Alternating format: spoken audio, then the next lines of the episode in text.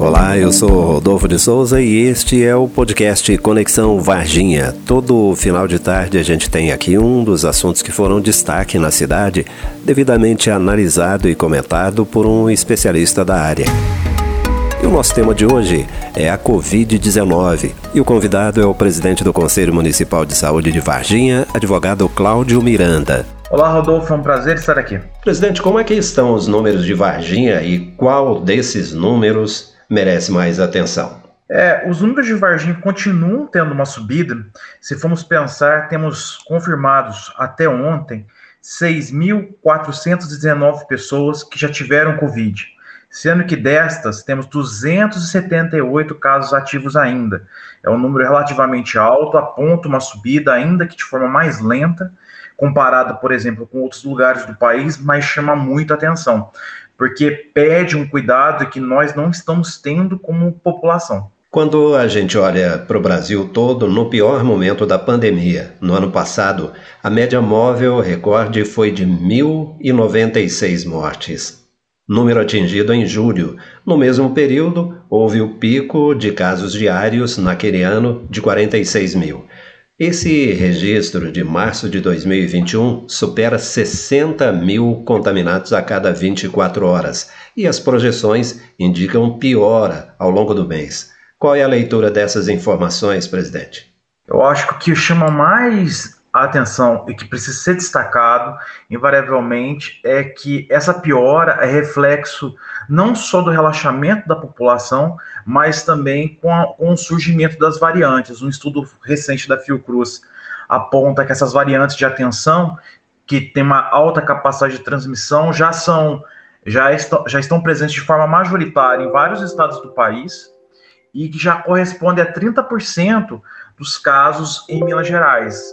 Então, essa subida, além de contar com esse relaxamento e indisciplina da população, também é reflexo dessas variantes que têm circulado no território nacional e que tendem a agravar sobremaneira a, a situação tanto do Sistema Único de Saúde quanto do número de mortes, que é uma coisa que a gente nunca quis, mas é reflexo dessas mentalidades que, por exemplo, apostavam em imunidade de rebanho, apesar da gente não ser gado. A única imunidade de grupo possível é a imunidade feita com vacina, que é uma imunidade segura, que é uma imunidade que é construída coletivamente, porque a vacinação precisa ser para todos. Então, a gente vê um cenário de, de, de piora que não é correspondido por ações governamentais. Isso que eu, eu, eu temo muito, e também tem esse fator complicador da população também não estar tá colaborando, que eu acho que é um grande problema que a gente enfrenta.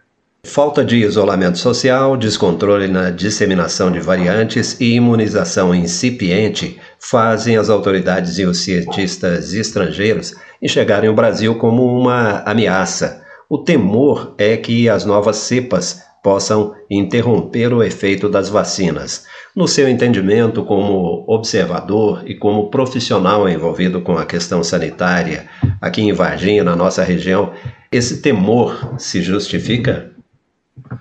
Se justifica. A, as variantes podem ter esse, esse escape mesmo, só que até o momento nós não temos elementos que apontam que as vacinas são, são ineficientes ou ineficazes em relação a essas novas variantes. Só que esse temor é real. Quanto mais tempo o vírus ficar exposto à, à, à população, mais tende a haver mutações. Então, se a gente não tiver medidas de controle social nesse momento, as vacinas podem, no médio prazo, realmente ficar ineficientes. Tanto que, se a gente for pensar, a variante do Amazonas, a AP1, ela surgiu num contexto onde a população majoritariamente já tinha tido contato com o vírus e esse vírus teve que ficar mais forte para ser transmitido, a ponto de Manaus, que em outubro já se contava com uma população de mais de 75%, com, com contaminações, chegar agora em janeiro e ter um novo, uma nova explosão de casos muito maior que todo o período do ano passado. Então a gente precisa ter muito cuidado e verificar como essas variantes vão se comportar com as vacinas. Até agora, os estudos feitos têm sido promissores é, de, que a, de que a eficácia das vacinas permanece, Mas é importante que haja esse cuidado da população, sim, porque senão a tendência é que possa haver uma ineficácia dessas vacinas a médio prazo, porque o vírus não para de evoluir enquanto a população não para de sustentá-lo, né? Porque a população, querendo ou não, ajuda na transmissão do vírus. Então, enquanto ele se, ele se transmitir, ele vai evoluir. Advogado Cláudio Miranda, presidente do Conselho Municipal de Saúde de Varginha, vamos à análise dos principais fatos, dos cinco fatos mais importantes desses últimos dias, começando pelo cenário global. Eu acho que é importante falar de Portugal. Eu acho que é, muitas pessoas falam que lockdown não funciona, mas Portugal é um caso de sucesso. Ele passou, a Portugal passou de 16.432 casos em 28 de janeiro para 979 na, na semana passada. Então, você, e que que, o que, que impactou nessa queda? Foram as medidas de restrição. Obviamente, um lockdown desacompanhado de rastreio de contatos, ou seja, as pessoas que têm Covid, você fazer um monitoramento das, das pessoas com quem ela teve contato, fazer uma alta testagem, impactam profundamente. Só que nós precisamos de medidas de restrição, e eu falo isso nacionalmente, não pensando só no cenário local. A gente tem muitos problemas, mas a gente tem que verificar essas experiências. Portugal é um bom exemplo do que está dando certo. Um lockdown no momento de alta transmissão, somado com políticas de rastreio de contatos e vacinação, que é uma coisa que o Brasil não tem conseguido bancar de forma satisfatória e constante, e isso impacta profundamente não só na transmissão, como no número de mortes, que é uma coisa que a gente não quer. E no noticiário nacional, presidente? Eu acho que nacionalmente a gente tem vários fatos que precisam ser discutidos. O primeiro, eu gostaria de marcar profundamente que saíram algumas pesquisas recentes sobre questão de mortes. É, uma pesquisa foi feita e apontou que um quarto das pessoas que foram entubadas depois de seis meses vêm a morrer por complicações e sequelas, e que de do, é, duas em três pessoas que, que são entubadas também morrem. Então a gente não combate pandemia com UTI. A gente não combate pandemia achando que infectou, a pessoa acabou. Não é assim que funciona.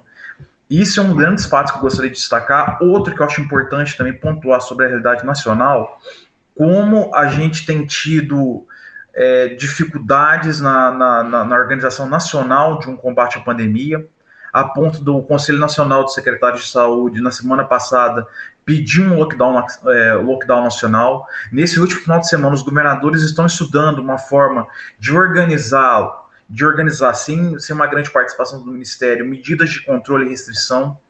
Da mesma forma, a gente vê prefeitos montando um consórcio para fazer compra de vacina. Tudo isso que são obrigações do governo federal não tem sido feitas a contento. O governo federal, ah, uma questão política, alega que o, o, Supremo Tribunal Federal o proibiu de agir na pandemia, o que é uma grande mentira. Basta ver o acordo do Supremo dizendo que os, o, o, governo federal tem um papel de coordenação, mas cabe aos municípios, aos estados fazerem a aplicação dessas políticas. Só que sem coordenação não há política a ser aplicada.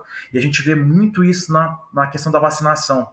Nós temos cinco vacinas já disponíveis no mercado internacional, com aprovação, já com fase 3 já, já, já, já apresentado, com os dados consolidados, e mesmo assim o governo comprou uma outra vacina, que ainda está na fase 3, que se funcionar, a gente só vai ter acesso a ela mais para o final do segundo semestre. Enquanto mais ele se omite na compra dessas, das, dessas vacinas que são aprovadas e reconhecidas, como a Novax, a Pfizer, a Moderna, a Janssen, até a Sputnik V da Rússia, enquanto a gente não as compra, a gente vai passando cada vez mais para o final da fila. No final da fila significa mais gente doente, mais gente, mais gente morrendo e mais variantes ficando cada vez mais fortes. Então a gente está num momento muito complicado nacionalmente, onde o governo federal acaba terceirizando suas, eh, suas responsabilidades do ponto de vista político.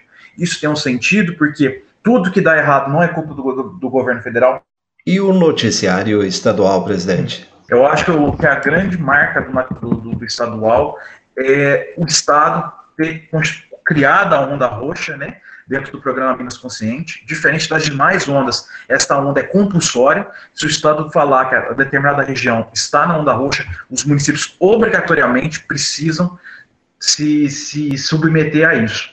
Eu acho que é uma grande virada na, na, na postura do governo estadual, que sempre foi uma postura muito mais é, relaxada, assim por se dizer, mais integrando, mais deixando que os municípios se virassem, apesar de ser um problema, porque SUS é regional, se não fosse a regionalização, nós teríamos tido problemas em janeiro, isso na nossa região.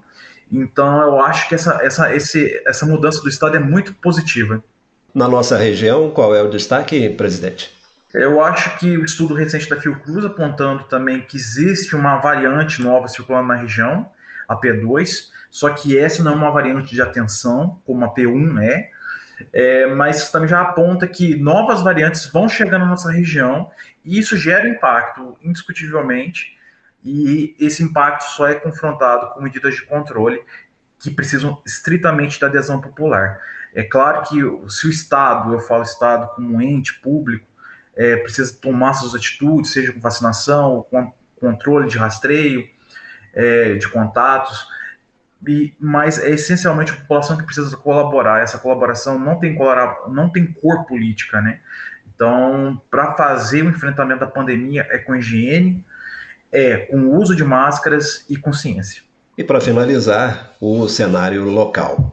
O cenário local a gente pode destacar que Varginha é uma dessas cidades que tiveram contato com a P2, mas também outras notícias importantes daqui é que a cidade aderiu a esse consórcio dos prefeitos, que visa a, busca da compra das vacinas no mercado internacional, que é uma, uma, uma muito importante, e também a volta da, do, da possibilidade do ensino nas escolas de forma presencial. Apesar do regime ser híbrido, voltamos a destacar, uma semana vai uma, vai uma turma presencial, depois ela vai online, sempre intercalando, é, evitando que elas estejam presentes nas escolas.